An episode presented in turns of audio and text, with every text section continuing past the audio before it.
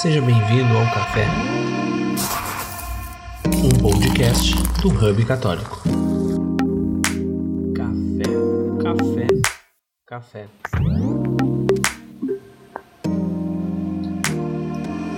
Olá, amigos! Estamos começando mais um café. É uma honra enorme estar aqui, poder gravar esse podcast. Para quem não conhece, caiu de paraquedas hoje, volta e meia a gente faz essa apresentaçãozinha aqui. O Café é um podcast de católicos para católicos. A gente conversa com uma galera que tem histórias e trabalhos e projetos relevantes que certamente vão te inspirar. Então, fica ligado aqui que hoje não vai ser diferente. Eu estou aqui com o meu sempre colega de bancada, o Alan Carrion. Muito bem-vindo, Alan. Muito obrigado pela, pela apresentação de sempre, né? É uma alegria estar aqui. Como de costume, eu não vou mudar meus bordões. A cápsula está preparada, o expresso vai vir com tudo, né?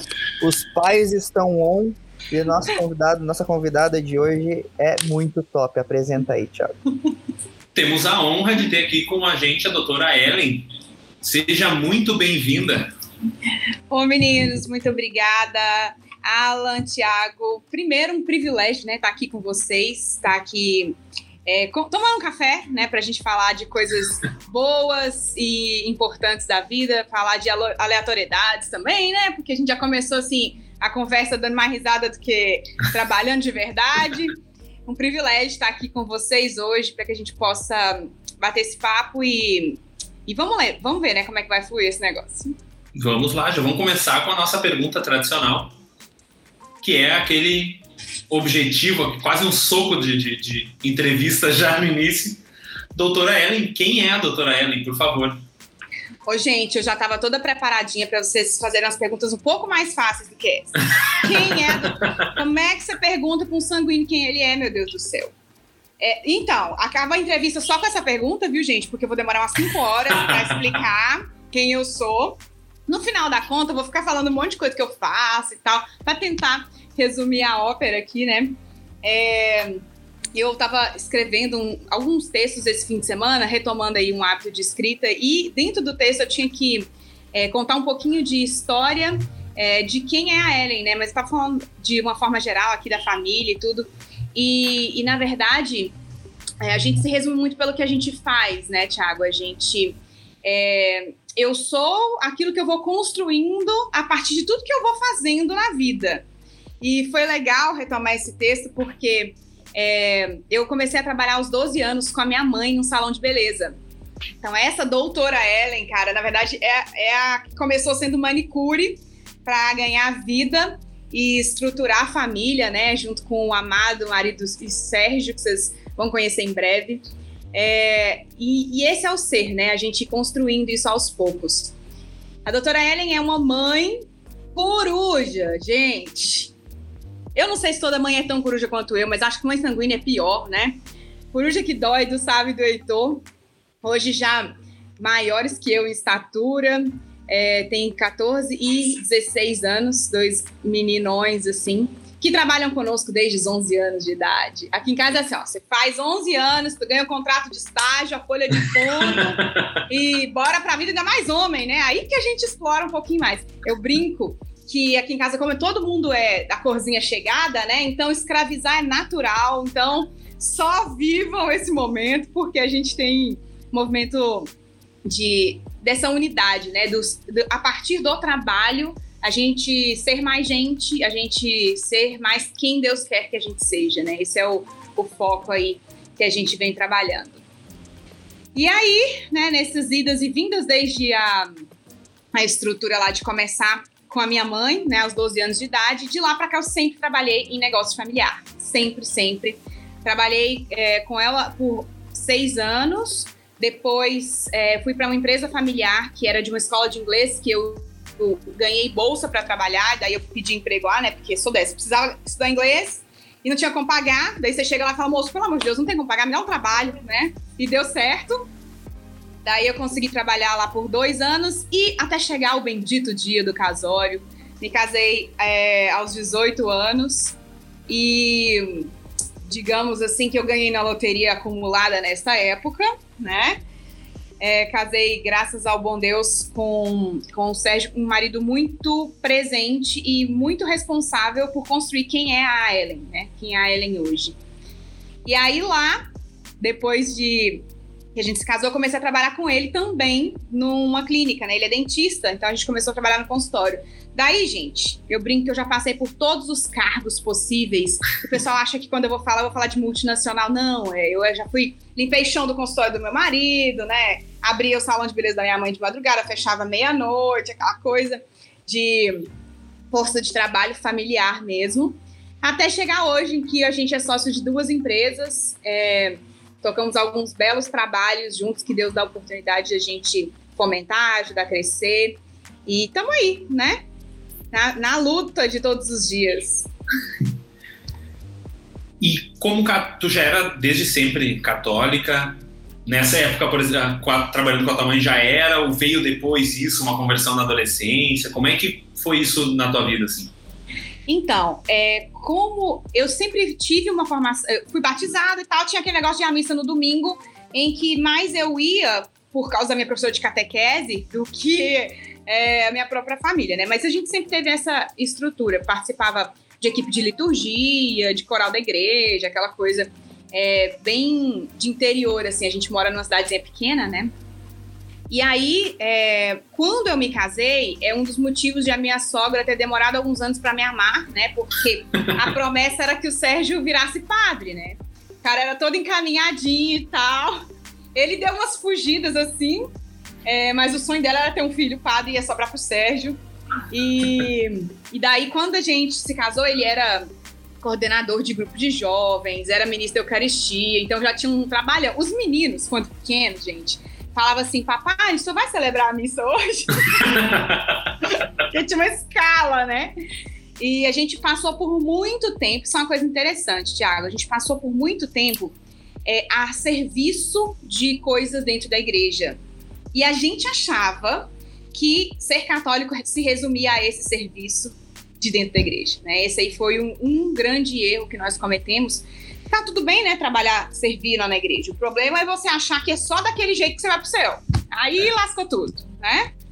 E aconteceu e é, conosco. E é muito comum de quem tá mesmo ali participando, né? Muito, muito comum. A gente é, mede o, o nosso amor para com Deus com as horas que você gasta dentro da igreja. Né? Nós passamos, é, a gente participou de um, alguns anos de um grupo de casais chamado Equipe de Nossa Senhora, não sei se vocês uhum. conhecem. Sim, sim.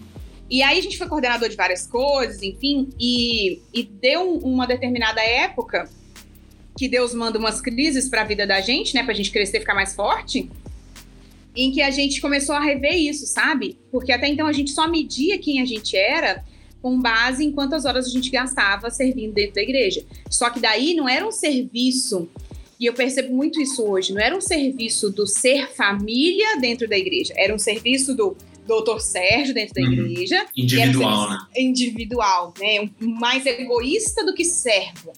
Mais que é, muito, que é muito mais antes da gente casar, né? A gente tem essa tendência de até de adolescente mesmo na igreja, né? Exatamente. Então a gente passou muito por isso, né?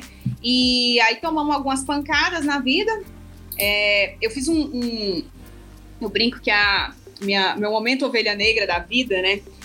Quando eu, eu minha mãe, pra me deixar casar, ela disse: só casa se entrar na faculdade. Daí eu entrei no primeiro curso que tinha, fui eliminando lá assim: não, não, não, ah, sobrou só esse, vai esse mesmo, né? Então eu fiz um curso, gente, na época, minha primeira graduação se chamava Normal Superior. Olha a minha análise, análise de adolescente, 18 anos, né? 17 para 18 anos. Falei, eu vou fazer qualquer coisa superior, porque daí ela me deixa casar. E depois eu penso que eu vou fazer da vida. E aí, entrei nesse bendito desse curso lá e tudo. A gente é, fez a, a, Comecei a estudar. E eu tive a oportunidade de fazer uma carreira acadêmica. Como eu moro é, 180 quilômetros de Brasília, então, os meus professores eram um, um grupo assim de 10 professores, oito eram professores da UNB, porque eles tinham, é, faziam, viam dar as aulas uhum. e tal. Então, eu comecei a ter um laço forte lá dentro, entender como funcionava a Universidade de Brasília, óbvio, entender como funcionava a política, né? Eu não sabia onde eu estava me metendo. Deus foi bom com a minha pobre alma, né? Depois eu conto essa parte. Mas, enfim, fato é que eu comecei a fazer essa ascensão dentro da universidade e aí entrei Passei no mestrado, depois no doutorado, e aí você segue toda aquela lógica acadêmica. E nesse dado momento, é, foi o momento em que a gente teve uma crise no nosso casamento, né? Porque toda boa sanguínea de autoestima que derruba avião, ela se acha quando ela passa numa federal. Sai do interior do final do mundo, que não é nada nem ninguém. Daí tu passa no mestrado e no doutorado na universidade pública, você se acha a última bolacha do pacote mesmo, não tem jeito, né? E nesse movimento muito infantil, muito juvenil, né? Eu brinco, eu era muito juvenil. é, eu comecei a ter um afastamento próprio do rito, né? Dos movimentos, dos grupos que a gente participava da igreja até a gente ter uma, uma crise mesmo no nosso relacionamento e a gente ficar assim uns dois anos é, brigado, sabe? O que, que aconteceu conosco? Né, aquele momento bastidores. Eu gosto que o Sérgio estivesse aqui, porque eu gosto de falar mal dele é na vista, mas vai ter que ver a gravação, lindo, não vai deixar, né? A gente disponibiliza para ele ver antes de ir no ar. Por favor. O que, que aconteceu? É, eu percebia que ele tinha muito mais tempo para a igreja do que para a gente, e aí eu percebi que ele não, não me notava, né? um excesso de egocentrismo também, e a gente começou nessa, nessa lida aí. Eu era muito jovem, na época eu tinha 24 anos de idade, e, e ele sempre me apoiou em tudo que eu fiz, enfim. Só que, né, meti os pés pelas mãos aí nessa fase e a gente teve meio que uma, um trauma com a igreja, porque quando a gente, a gente sempre doava, a gente sempre estava lá a serviço. E nessa, nesse momento a gente precisava de socorro, porque o nosso casamento estava indo por água abaixo. E não apareceu nenhuma alma vida. Assim, nenhuma de onde a gente estava acostumado a servir, né? Deus, na sua misericórdia, nos mandou um sacerdote que já fazia anos que a gente tinha tido contato. E ele estava é, fazendo formação na linha de psicoterapia e foi quem nos ajudou. E inclusive me levou. Na época eu fui fazer formação em psicoterapia também. Fui é, curso né ele brincava assim Ellen você é tão cabeção que eu não vou achar um psicoterapeuta que te atenda, então você vai ter que fazer o curso para você mesmo se resolver. e daí foi bem legal isso, porque ele acompanhou a gente nesse, nesse momento, né? E foi o que a gente. Foi um vale, assim, né? De noite escura que a gente passou, para depois amadurecer muito na fé, é, poder ter acesso a uma estrutura de, de catolicismo é, com substância, né? Com, com estrutura que foi isso que nos salvou, né? Hoje a gente não se detém a nenhuma hora de serviço à comunidade, mas se detém a muitas horas de oração em família, de prática de jejum, de, dos, dos sacramentos. Graças ao bom Deus, a gente tem uns sacramentos clandestinos aqui na nossa cidade. Via lockdown, eu chego lá pro sacerdote e falo assim: Padre Fulano, eu sei que o senhor precisa transmitir a missa, eu tenho todos os equipamentos. O que, que o senhor acha de eu fazer tudo? não precisa de um leitor, não precisa de um músico. É, tudo a gente, a gente oferece. Staff, é. Aí põe um menino para cantar, põe o outro para segurar a câmera, o celular para transmitir. E por acaso estaríamos ali na hora da consagração? Olha que coisa, não é mesmo? então foi uma fase muito assim. É, a nossa vida, né, em todos os aspectos, passou por uma transição é, de uma curva de maturidade muito grande. Então, sofremos pra caramba, mas hoje, graças ao bom Deus, a gente entende o sofrimento de uma forma mais propositada, né? Ele tem que estar tá aí porque tem que ser mesmo, e a gente assume ele agora com outro ar, com um não espírito de coitadismo ou de vítima, né? mas com aquilo que tem que ser feito mesmo. E sobre. E eu... Pode ir lá, né? E sobre os negócios, doutora, como é que, por exemplo, eu, eu, fiquei olhando ali o seu perfil e fiquei pensando vida real, vida real o que, que é a escola vida real? É, conta pra gente um pouquinho que eu fiquei muito interessado em saber. Boa, Alan. É, na verdade, assim, quando eu terminei, eu estava. Faltava um ano para defender a tese do doutorado. E eu descobri, fazendo um curso do Padre Paulo Ricardo, que a minha tese era quase heresia. Você imagina depois de sete anos de construção do pensamento, porque foi mestrado e aí um tempo de pesquisa e depois, né, o doutorado. Sete anos de construção do pensamento para você descobrir que tudo era lixo. Com aquele curso do marxismo cultural do padre Paulo Ricardo, todo uhum. mundo, né? Aquele lá todo Tradicional. mundo carteirinha nele. É. Daí, ao descobrir isso, eu pensei é, seriamente em trancar a faculdade. É, em, em, em, abandonar o doutorado. Falei, bom, eu não, já descobri que eu não preciso desse, desse diploma de pôr de barro de braço, que eu tenho coleção de diplomas, gente. Vocês não têm noção. Pode perguntar, tenho uma pastinha de diplomas desse jeito, assim, que os meninos falam assim, mãe, a senhora é isso tudo? Eu falei, não, eu fiz isso tudo, né? Eu sou tudo. E aí, nessa estrutura, o que, que eu comecei a perceber? Que aquilo que se aplicava nas universidades não tinha a ver com a vida real. Tinha a ver com uma ilusão, né? E muitas vezes uma ideologia que não conversava com o para quê, o nosso para quê de vida. Por que a gente está nessa terra aqui? E aí, nesse momento de crise, até fui me aconselhar com o sacerdote, ele disse: Você consegue recuperar é, para não ser um lixo essa tese? Eu falei: uhum. Então, se eu ralar muito nesse último ano, talvez, mas a minha vontade é jogar tudo fora. Ele recupere e pegue o diploma, porque em dados momentos ele vai ser importante. Então foi isso que eu fiz. Não recomendo para ninguém ler a minha tese, tá? Eu já escrevi uma nota depois dizendo que tá quase um monte de coisa errada, enfim mas deu para salvar, né? Não tem, não tem um crime ali dentro. Mas nessa estrutura eu comecei a perceber, né, como era esse jogo da vida real. E foi uma época também, Alan, que a gente tinha uma avalanche, ainda tem, mas foi muito forte isso, em 2017, 18, uma avalanche de coisas sobre inteligência emocional, como se fosse o, a, a última, último artifício para resolver todos os problemas da vida. Né, diziam que com inteligência emocional você resolvia crise no casamento, questão financeira, preguiça do seu filho na questão da adolescência, por aí vai. E aí eu comecei a perceber, né, que é óbvio, é um jogo de marketing muito forte, mas que também não se sustentava. Quando você pega ali as estruturas, né, de intelecto, né, que São Tomás de Aquino nos propõe, de educação da vontade, essa estrutura não estava dada e também era o que fazia a, a vida real acontecer. Eu, eu uso muito, dentro da nossa estrutura metodológica da vida real escola, um, aquele eixo que o próprio Padre Paulo né, coloca nas orações que ele traz, que é o espírito que ilumina o intelecto e convida a vontade. Então, o que, que a gente fez? Né? Eu já trabalhava na época com consultorias para empresas. Então, eu dava treinamento, né, trabalhava numa linha mais é, corporativa, comportamental, mas eu vi Na, que não se sustentava. Nas áreas de RH, não, nessa Nas parte mais. Uhum. Isso. E eu via que é, um perfil comportamental não se sustentava. E, mas ele era um bom indício, ele era um bom norte.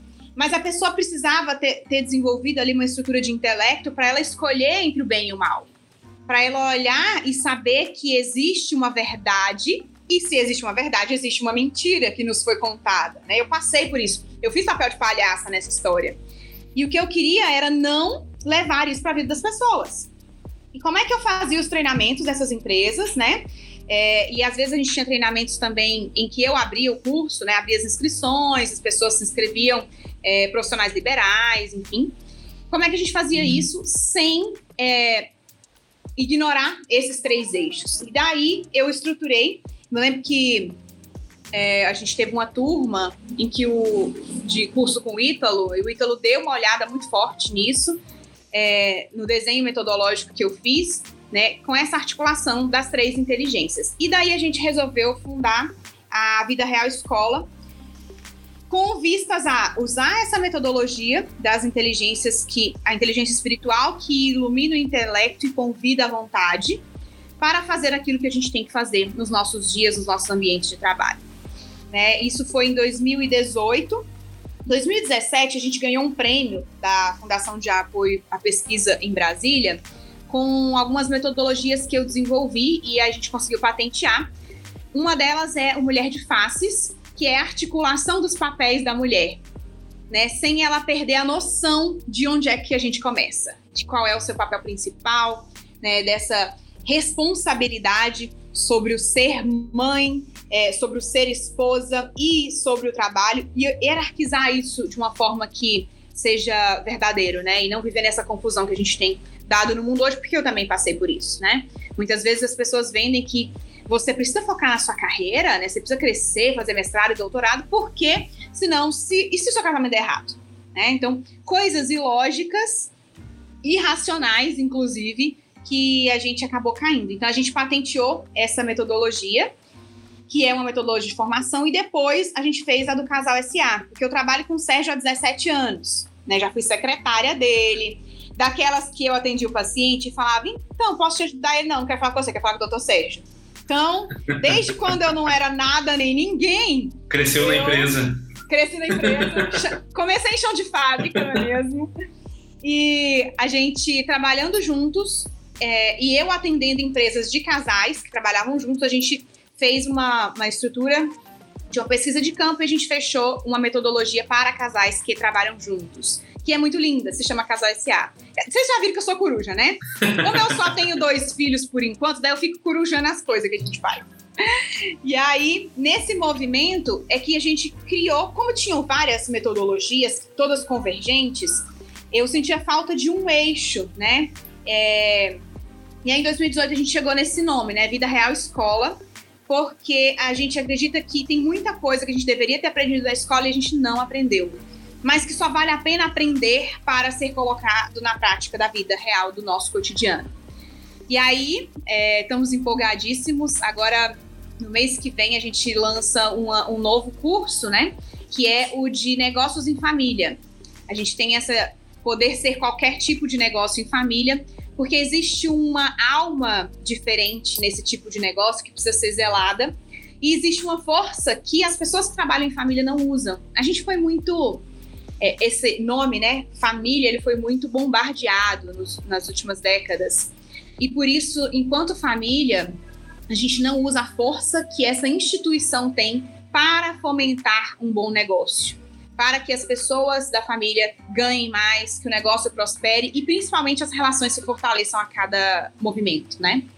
Então, eu já trabalhei aqui com sucessão familiar e você vê aquela. Né, meu coração chega corta, porque empresas lindas, grandes, que não olharam para os filhos e não formaram eles enquanto sucessores. E agora estão à beira né, da, de fechar as portas, porque a gente só tem três caminhos, né? Ou o negócio cresce realmente e você vai vender esse negócio, ou você é, vai fazer a sua sucessão familiar, né, ensinando seu filho a honrar o trabalho, amar o trabalho e ao invés de odiar e dar chilique porque o trabalho roubou meu papai de mim, aquele discurso infantil que a gente vê. Ou você é obrigado a fechar esse negócio, né? E as, as pessoas montam um negócio, elas não pensam nesses três fins, né? A gente precisa pensar neles o tempo todo para tomar essas melhores decisões. E aí foi nesse sentido, né, com, com enfoque de relações pessoais e profissionais, é, muito voltado para as relações familiares, que a gente criou a Vida Real Escola. E estamos aí, né, expandindo, é, tateando na questão do online, porque a gente tem uma sede física, a gente tem um auditório aqui, bem bonitinho. É, então eu faço, fazia antes da pandemia, né? Todo esse movimento presencial. E agora, né, pós-pandemia, a gente tem levado isso para o online de forma a dar mais acesso a outras pessoas e viabilizar, né? Já que a gente não pode fazer os encontros presenciais, a gente fazer é, usando os recursos que a gente tem aí. E como tra... que foi? Ah, agora vou eu. esse, esse trabalho que vocês fazem com empresas familiares, ele é como uma consultoria? Ou ele é um curso? Ou ele é as duas coisas? Como é que eu me interessei muito porque os meus pais, eles, eles têm uma empresa e trabalham juntos ah, desde que eu era pequeno e eu trabalhei com eles muitos anos também.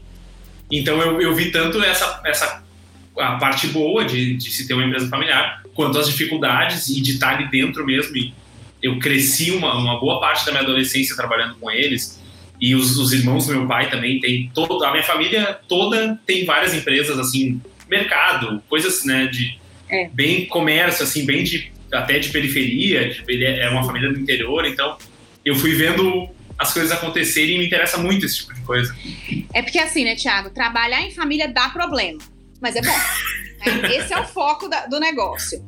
E o que, que a gente fez? Desde de que a gente montou o primeiro movimento de negócio, porque assim, eu sou sócia do Sérgio na clínica, e daí ele é meu sócio na, na escola de treinamentos, na empresa de consultorias. A gente começou com consultorias. Por quê? Porque cada empresa tem uma modalidade muito própria e característica, né? Às vezes é casal, às vezes é com filho, às vezes é sem filho, às vezes é com irmão, às vezes é com cunhado, às vezes é com genro, né? A gente tem toda essa estrutura. Uhum. E aí eu, é, eu comecei fazendo isso via em 2016, é, via consultoria sempre, né? personalizando as técnicas, ajustando. com foco em melhorar a produtividade individual de cada um, e é óbvio, isso bate lá no faturamento do negócio, né? Inevitavelmente.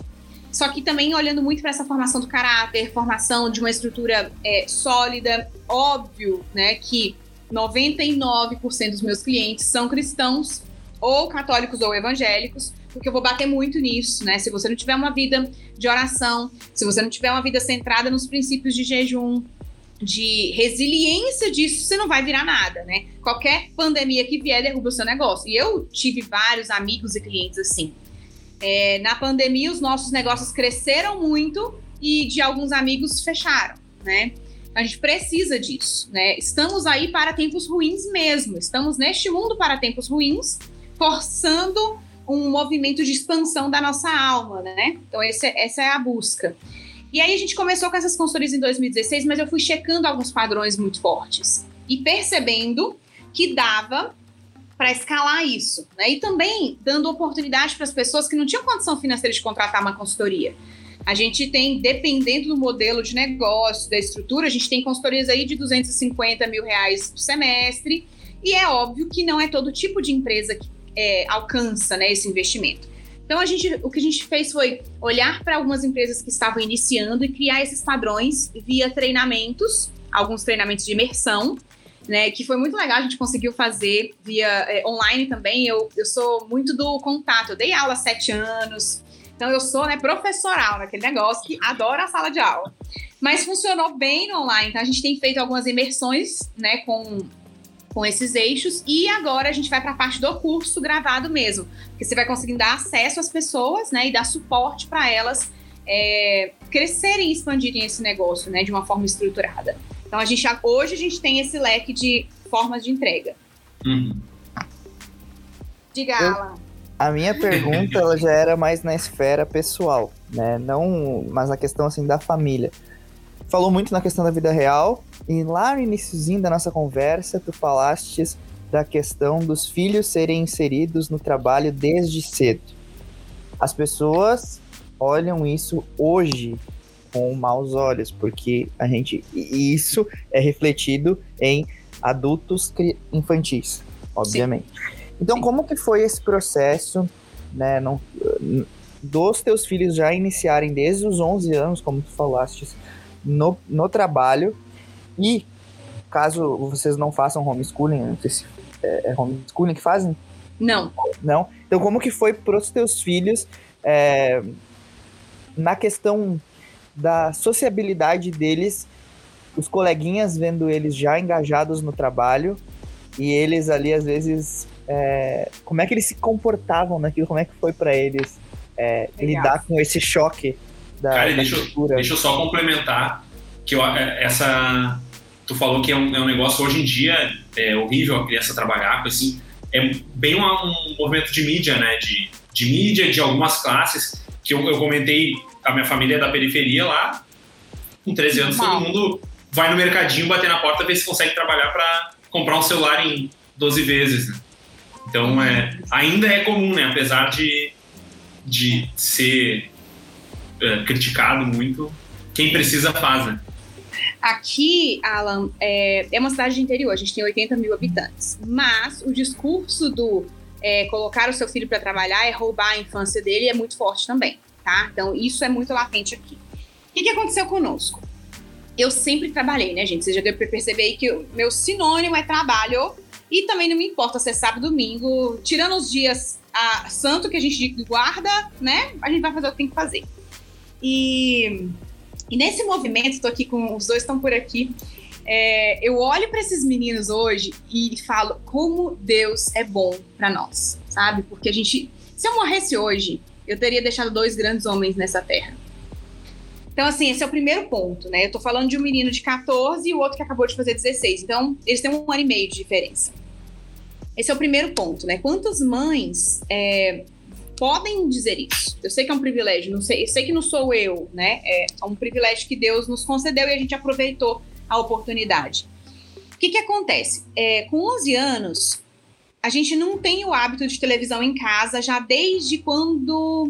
Desde, há, uns, há uns 15 anos, a gente não tem o hábito. Existe um aparelho de televisão utilizado de vez em quando para passar uns clipes ou assistir filme em família, mas é, quando eu coloquei o Sávio para trabalhar, com 11 anos, ele rapidinho juntou o dinheiro para comprar um PlayStation, que era a meta dele. E daí eu percebi que se eu deixasse esses meninos em casa, eles iriam se tornar mini viciados em videogame. Porque era o tempo que eu saísse, eles iam jogar videogame, né? Eles nunca, eu tive o privilégio também de sempre trabalhar e nunca, eles nunca ficarem com babá. Porque meu, meu turno era intercalado ao do Sérgio. O Sérgio trabalhava o dia inteiro, eu estava em casa, é, preparando aula, estudando, né, por causa dessa saga é, acadêmica. E à noite, quando ele chegava para ficar em casa, eu saía para dar aula. Inclusive, esse é o motivo do nosso problema do casamento, né? Um ficava o tempo inteiro, depois o outro saía. E aí, nesse movimento, a gente sempre teve muito presente com eles. Eles, eles estudavam, porque estudavam na escola onde eu trabalhava, então tinha a questão de curso regular e curso superior na, lá na, na escola. E eu trabalhava lá, então eles tinham bolsa e tal. E para mim era melhor deixá-los na escola onde eu estava perto do que em casa, com alguém né, me ajudando. E aí, nesse movimento, é, a gente percebeu isso muito rápido. Né? Eu sou uma pessoa que consegue captar as coisas muito rápido antes de dar ruim. Né? É quase aquele negócio assim, eu sei que vai dar ruim, então peraí, vamos cortar aqui logo. E aí a gente percebeu isso, que eu precisava ocupá-los muito. E o Heitor, quando que tinha nove anos, meio que aproveitava, né? Falei, gente, eu preciso fazer alguma coisa. E ele começou a fazer algumas coisas em casa para eu ocupar o tempo dele. Com a questão da leitura, essas coisas, eu sempre tive muito próximo, até porque essa é, aqui em casa é uma casa de estudante, né? Eu passei a vida inteira da, da vida deles estudando. A mesa da Copa não era de Copa, era uma mesa de estudo gigante que a gente montava os livros e ficava intercalando coisa para estudar. E aí, quando eles chegaram nessa fase, aconteceu uma coisa muito engraçada, que foi é, algumas pessoas, meio que, aquela parte da fofoca, né, meio que chantagear uma denúncia para o Conselho Tutelar. Olhem isso. Nós estamos falando de uma pessoa até respeitada, porque já tinha uma, uma posição né, de professor e tal. O Sérgio é uma pessoa extremamente bem conceituada na cidade e tudo. E a gente ouviu esse rumor né, de denúncia no Conselho Tutelar. Aí eu sou muito de antecipar as coisas, fui eu mesma procurar o conselho para avisá-los de que os meninos trabalhavam conosco e iriam trabalhar. É só um aviso. E aí eu conversei com a conselheira e disse para ela: olha, nós temos duas opções: ou deixá-los em casa se tornando uns mini marginais, né? Porque estar marginal não está na rua, né? Muitas pessoas são marginais dentro de casa. E, ou fazer com que eles estejam presentes conosco. E, gente, dá trabalho demais colocar filho para trabalhar com a gente. Vocês não têm noção. As pessoas às vezes não gostam, né? Os pacientes às vezes olhavam com a cara ruim porque era um pirralho ali. É, quem ligava para confirmar os pacientes eram os meninos. É uma, é uma vozinha de criança com 11 anos de idade para confirmar o horário do paciente. Alguns achavam legalzinho, outros achavam absurdo aquilo. E a gente passou por isso mesmo, sem dó nem piedade. E pagamos o preço disso. Pagamos o preço de, às vezes, perder um cliente porque ele achava que não era conveniente, porque ele tem a parte de secretaria, de escritório e a parte clínica, né? É, mas, para nós, era a decisão mais segura. E foi muito interessante porque a gente ganhou um benefício de tabela que eu não tinha premeditado, que foi o da educação financeira deles. Esses meninos, o que esses meninos colocaram de meta para fazer nessa vida, ó, vamos lá, em resumo. Primeiro foi um tal do PlayStation.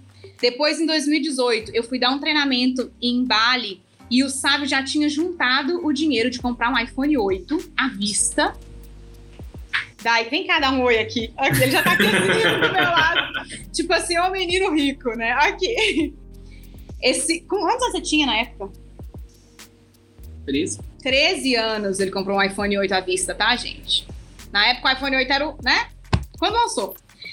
E aí, é, depois disso, já trocou o iPhone de novo, tá com qual agora? 11. Um 11, tudo dele, tudo do dinheiro dele, né? Comprei minha bicicleta. Comprou a bicicleta porque era o meio de trabalhar, eles vão trabalhar de bicicleta, pra, porque os horários são diferenciados, né? Fazem uma carga horária um pouco menor. É, o ano passado, a gente teve um projeto a gente sempre faz um projeto Tem em família. Quatro, cinco anos que a gente fez o projeto, foi realizado É. quatro anos depois. Fez um projeto de fazer uma viagem para Disney. E porque eles queriam conhecer algumas coisas específicas, queriam ter uma experiência no exterior e tal. Ah, o projeto era para dois anos, a gente teve que retardar mais um ano, porque nesse intervalo eu fui convidada para dar uma, um treinamento fora do país e não dava para é, financeiramente fazer os dois. Daí depois eles é, juntaram dinheiro para. Gente, esses meninos, o sábio juntou dinheiro para gastar 15 dias nos Estados Unidos e no dia de ir embora ele ainda tinha dinheiro. Eu tive que comprar coisa a mais. Teve que que comprar coisa assim, meio que não. Ah, não quero, porque eu, esse dinheiro, tudo em dólar, vou, vou gastar aqui mesmo. Então, assim, a gente ganhou de tabela uma educação financeira deles que é incrível. Assim, eu e o Sérgio ficamos babando neles. O projeto atual, ele tem 16 anos agora. É, aos 18, uma Harley Davidson. Então, assim, são coisas. Conta pra, ele tá assim, conta pra gente. Gente, aí vai, é outro, outro café pra contar esse tanto de projeto sabe? Mas são coisas muito legais que a gente pagou o preço, comprou a briga, mas que hoje a gente é muito feliz, sabe? Porque a gente sabe que valeu a pena, né? Sabe que valeu a pena essa questão do é, enfrentar alguns medinhos que depois, no final da conta, você vai ver pura ilusão, que é difícil você ter, que, ter quem realmente vá contra aquilo que é a verdade, né? Principalmente nessa proporção que a gente vive aqui. E tá muito feliz com isso, sabe? É, eu brinco que aqui em casa, como eu sou a única mulherzinha da casa, eu tenho que pedir dinheiro. Daí vou comprar alguma coisa e falo assim: Ô, Safo, me dá um dinheiro. Mãe, toda hora a senhora pede dinheiro. Eu falei: é claro, vocês são tudo rico, todo mundo tem dinheiro na carteira. Tem que aproveitar. Tem que aproveitar. E aproveita, porque tem que aprender também que quando a esposa pedir, não faz nem careta, sorria e dá o dinheiro. Sei disso porque eu já comprei várias Estela Mares aqui em casa. Tá vendo? é isso, Alan. Sorria e passa o cartão. Mas é, tu vê que é interessante que esse tipo de opção, de decisão pelos filhos trabalharem cedo, mesmo que tu tivesse uma mentalidade mais mundana de ah, o trabalho é tudo, a profissão é tudo, ainda assim ela faria sentido porque eles vão ser, em qualquer lugar que eles forem, eles vão ser profissionais muito mais capacitados, porque vão ser provavelmente pessoas muito mais maduras e dispostas a trabalhar, né? Mesmo É, na assim- mentalidade do mundo, digamos assim, Isso. o, o Eu projeto deles não funciona e o teu funciona, né? Eu até acho que no início é, a minha visão era essa, sabe? Era, peraí, deixa eu, né? Deixa eu colocar esse menino na régua aqui pra eles já saberem que trabalho é trabalho e pronto. E é óbvio, com isso a gente teve toda aquela questão do ganho deles lá de gestão financeira. Hoje, né, com uma família muito mais madura, a gente percebe isso. É, pra vocês terem ideia, a- o Sérgio ele tinha feito vasectomia é, quando o Heitor nasceu. Então, há uns 12 anos. Heitor tem 14? Então, uns 14 anos atrás. E depois dessa nossa conversão, né, nova conversão, graças ao bom Deus, para o catolicismo, é, a gente foi é, percebeu do erro que a gente tinha cometido. E daí a gente foi se aconselhar com o padre e tudo, foi conversar, e o padre disse assim: então, assim que possível, vocês revertam a cirurgia. E daí a gente contou isso para os meninos, né? Como um erro que a gente tinha cometido é, por medo, por insegurança, por olhar só para esse mundo material e que a gente teria que reparar esse erro. Você fazer uma cirurgia de vasectomia hoje deve ser uns mil e poucos reais. Você fazer uma reversão é 20 mil. Prestem atenção. E daí a gente falou com eles, falou, olha, agora o nosso projeto, né, de reserva de dinheiro vai ser para isso. E esses meninos estavam tão, estão, né, na época, isso faz uns dois anos, tão maduros que eles disseram: não, esse é um projeto nosso em família. Porque se é para o papai se livrar desse pecado mortal, a gente vai ajudar ele a sair disso logo. E aquilo, né, foi assim, tá valendo a pena. Né? E a gente se moveu. Deus é tão maravilhoso que a gente conseguiu em um mês, né, fazer o que tinha que fazer de levantamento de dinheiro. Brotou dinheiro, sei lá de onde, porque umas coisas brotam, né? E quando a gente estava no propósito de fazer aquilo que era certo, a gente foi lá e fez, né? E, e aí é, é aí que a gente percebe que às vezes foi por causa de um videogame, às vezes foi para uma viagem para Disney, mas depois foi para um, um porquê que vale a pena, né, nessa vida que a gente está vivendo aqui, para que a gente possa responder aquilo que Deus espera de nós, né? Então isso para nós não teve preço, né? Foi uma experiência muito muito marcante aqui. Essa, essa mentalidade dos meninos, ela me tocou agora porque a Tice e eu, a gente faz um trabalho de evangelização também com casais.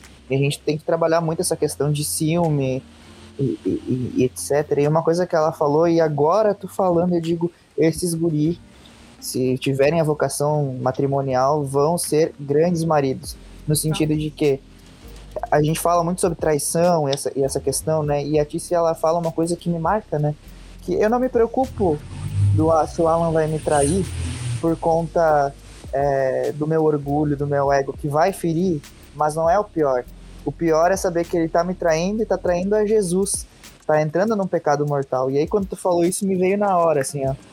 Isso é a formação não só é, profissional, mas a, a, formação do ser humano. E, e, e, formação espiritual, não só a formação, digamos assim, aquilo que é antropocêntrico aqui, mas aquilo que transcende. Então, olha, eu já poderia encerrar aqui esse nosso café dizendo assim, ó, parabéns, meu Deus. Eu só fico assim, cara, é, é lindo de ouvir. É, gente, eu sou. Você já sabe, né? E ó, os olhos enchem d'água, porque, porque Deus, ele é muito bom com a gente, né? É, como é bom poder ter sido instrumento de formação para dois grandes homens. Como é bom poder olhar e ver assim, né? O Sábio tem 16 anos e ao pensar numa namorada, é, ele vem conversar comigo e diz assim, mãe, fulana é uma menina que tem alguns indícios de comportamento modesto. Eu acho que dá pra gente formar ela. Beltrana é uma menina que você percebe que ela é muito centrada e que a família dela são muitos filhos e que ela quer ter muitos filhos. Então eu acho que pode dar certo. então, assim, sabe, coisas que não é isso que os meninos de hoje em dia estão olhando, né? A, a grande maioria. E, e, eu percebo também, Alan, que uma coisa bem bonita que a internet veio trazer para nós é a esperança de que existem pessoas que buscam o bem por aí. Né? A esperança de que existem pessoas que, como nós, é, por mais que seja um número menor, é, elas estão lutando. Né, e pra... pouco tempo atrás estavam isoladas, né? Cada uma Isso! fazendo a sua própria vida, mas Isso, sem essa visão, né?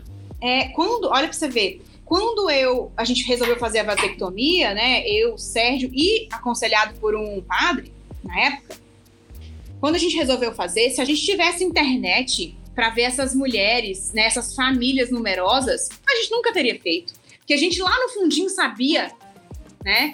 Ah, não, o, o sacerdote que, que acompanhava a gente disse que podia. Tá, eu só tô terceirizando, né? Porque no fundo, no fundo, com um pouquinho de estudo de catecismo que a gente tinha, dava para perceber que não estava certo. Né? E aí Deus vem e, e, une essas pessoas no sentido de que, nossa, eu olho para a família do Walter, o que, que é aquilo, meu Deus? O que, que é aquilo? Eu olho para aquela família e falo, meu Deus, como Deus é bom, né?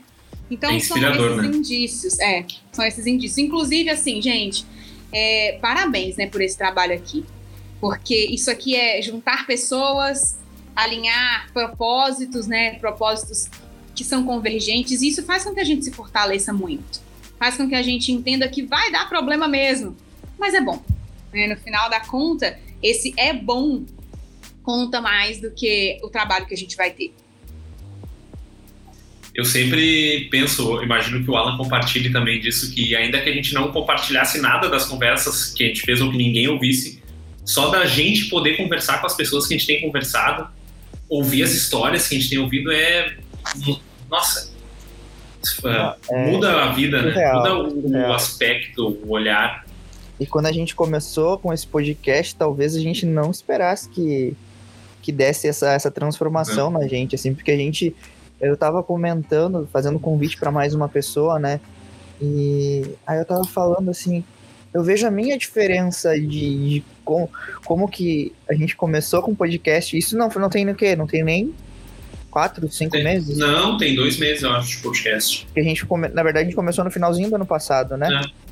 E na primeira entrevista, que foi ótima com o professor Clístenes, mas a gente já foi sentindo como que a gente foi.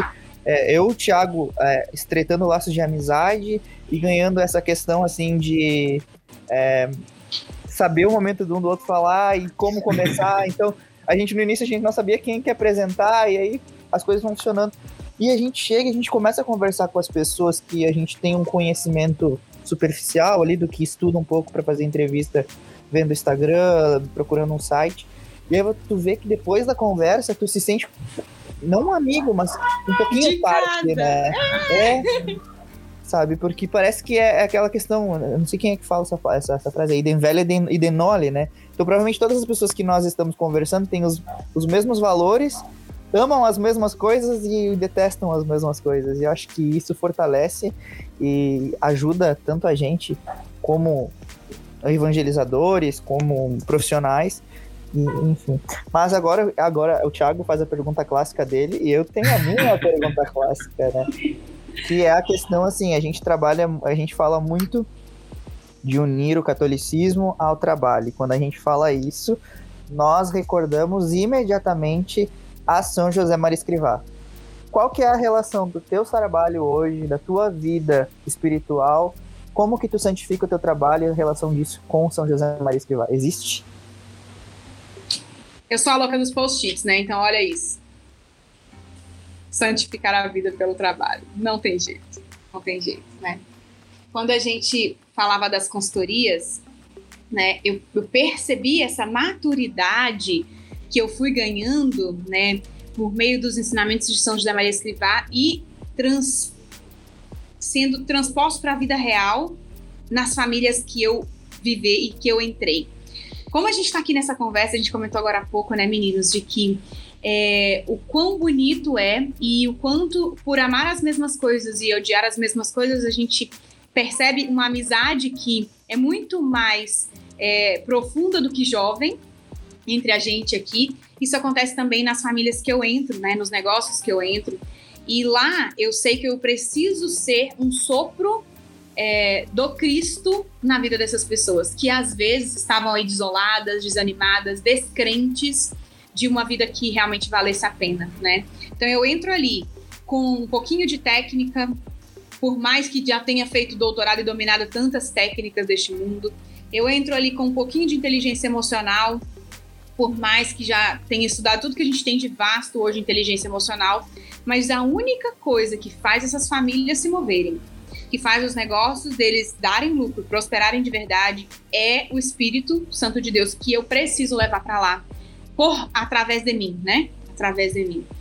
E, e esses trabalhos, eles são sempre sempre. Eu vendo uma coisa entrego outra para as pessoas, né?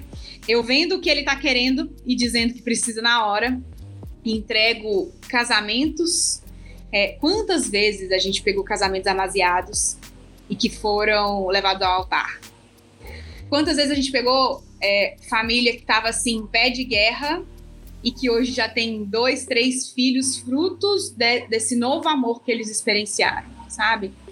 eu, eu me sinto assim, a avózona assim, de todo mundo, a tiazona, porque, gente, depois que eu passo nessas famílias, o que tem de menino, o que tem de gente crescendo junto, é, de muitos a gente é padrinho, os meus filhos já são padrinhos de alguns bebês, né, desses clientes. É, porque eles olham para o Sávio e para o Heitor e pensam, é, olha, eles pensam e eles dizem isso para gente, né? Como é que vocês conseguiram criar esses meninos desse jeito. E a gente quer que o nosso filho seja abençoado por essa pessoa, né, para que ele possa crescer assim também.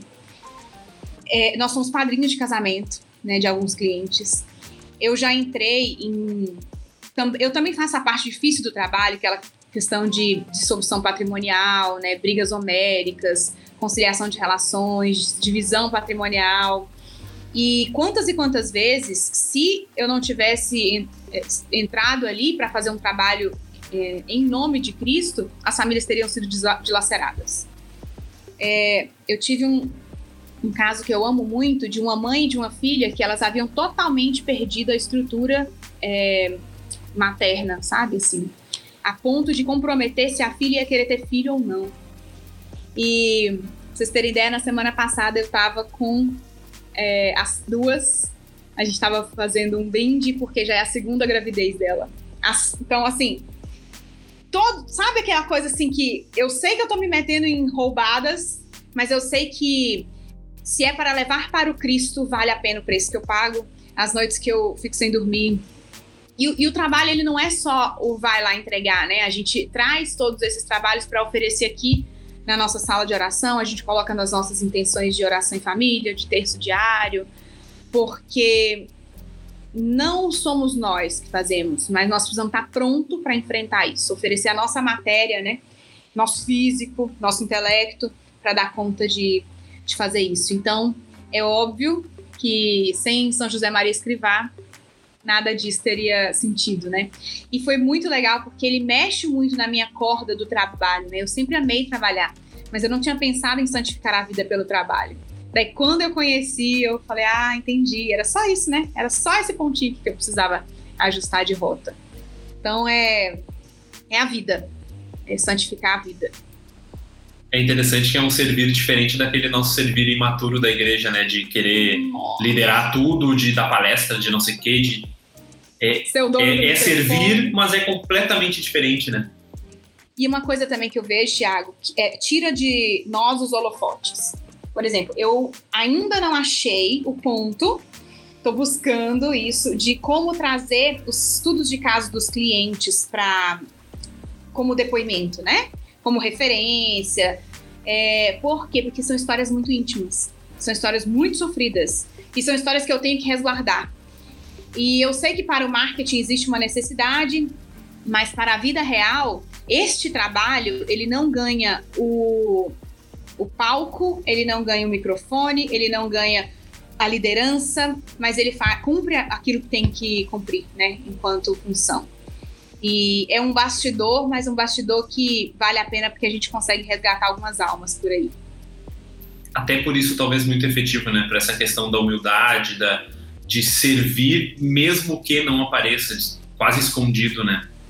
Exato, quase escondido. E quanto mais delicada, quanto, quanto mais difícil a situação, menos eu posso falar dela, né? E talvez se- fosse a melhor é, recomendação, melhor depoimento que fosse me vender para outras pessoas. Mas eu não posso, porque há ali uma vida, né? Não só um negócio. Eu entro em todas as estratégias de negócio de todo mundo, eu entro em todas as áreas da vida das pessoas, né?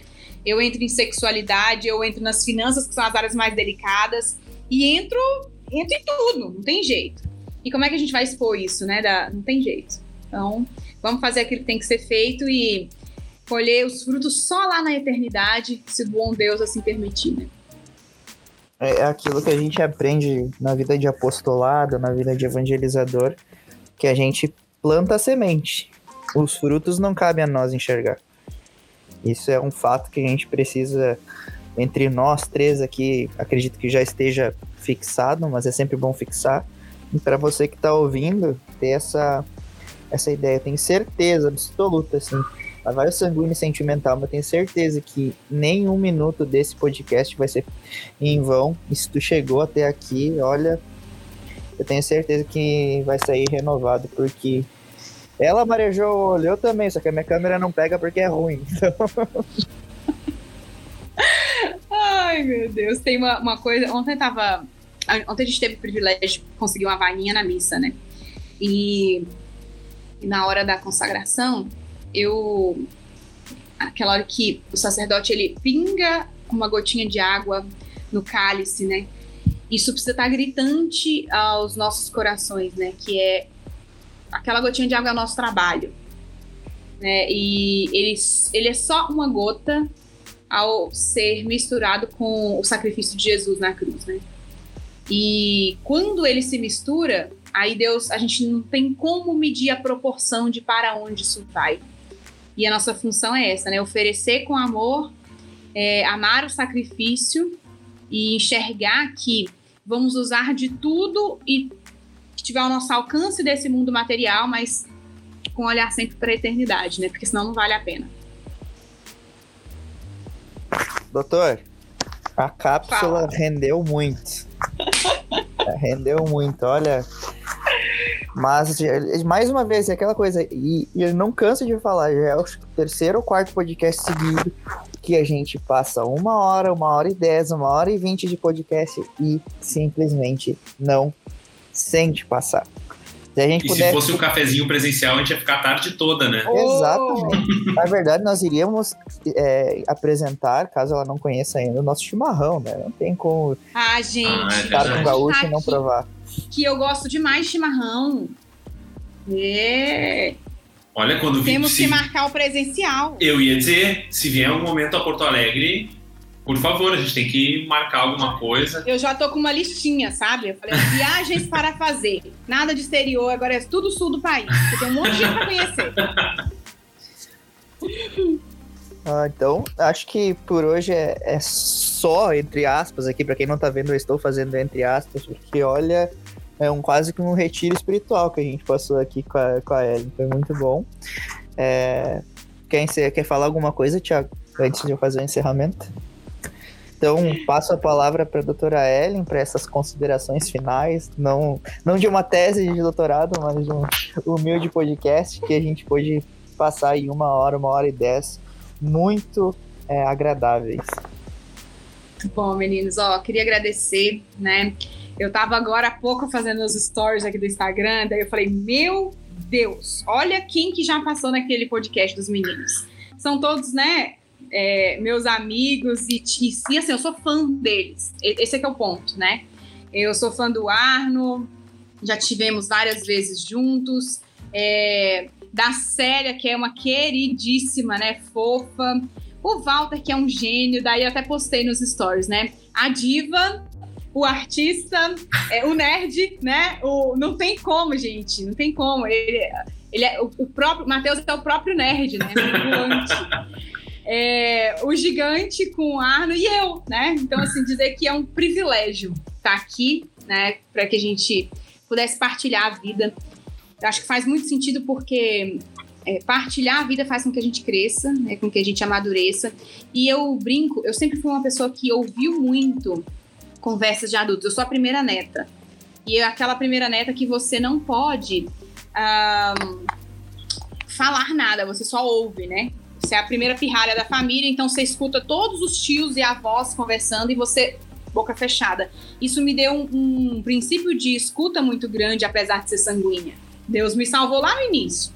E eu acho que esses momentos que a gente tem é, de conversas, de partilhas de cafés e de próximos chimarrões, né, pra gente usar junto, né? Eles são para que a gente possa é, fortalecer, né, o nosso para quê nessa vida e, e se unir a isso. Né? Espero que as pessoas que estejam nos acompanhando aí, elas possam, é, de alguma forma, aplicar isso na vida real delas, né? Óbvio, se precisar de qualquer coisa, estaremos aqui. Essa é só uma das conversas que poderiam demorar semanas, né? É, para que a gente possa ir aprofundando isso e estreitando em cada realidade, né?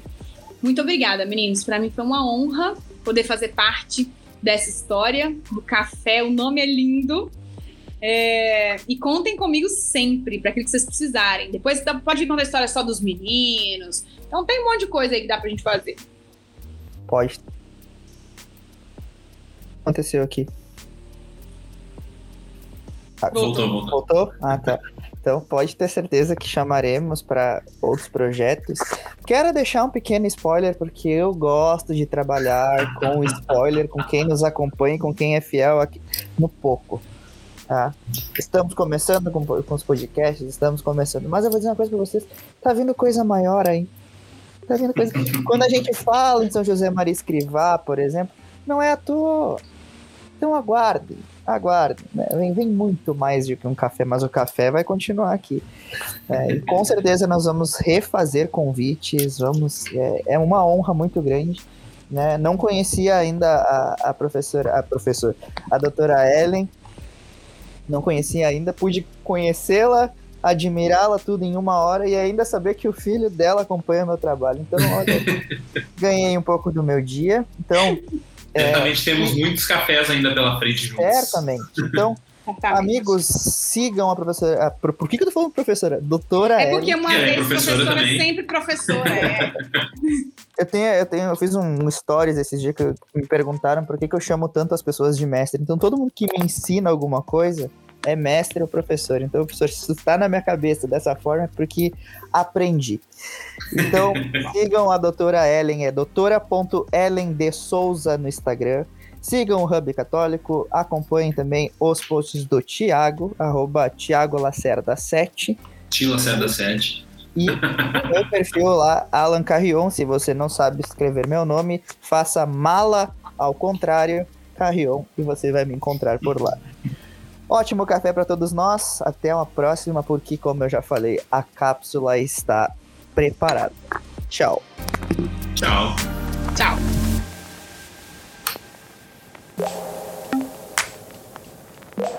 O podcast Café foi produzido pelo Hub Católico. Arroba Hub Católico no Instagram, Twitter e Facebook ou hubcatólico.com.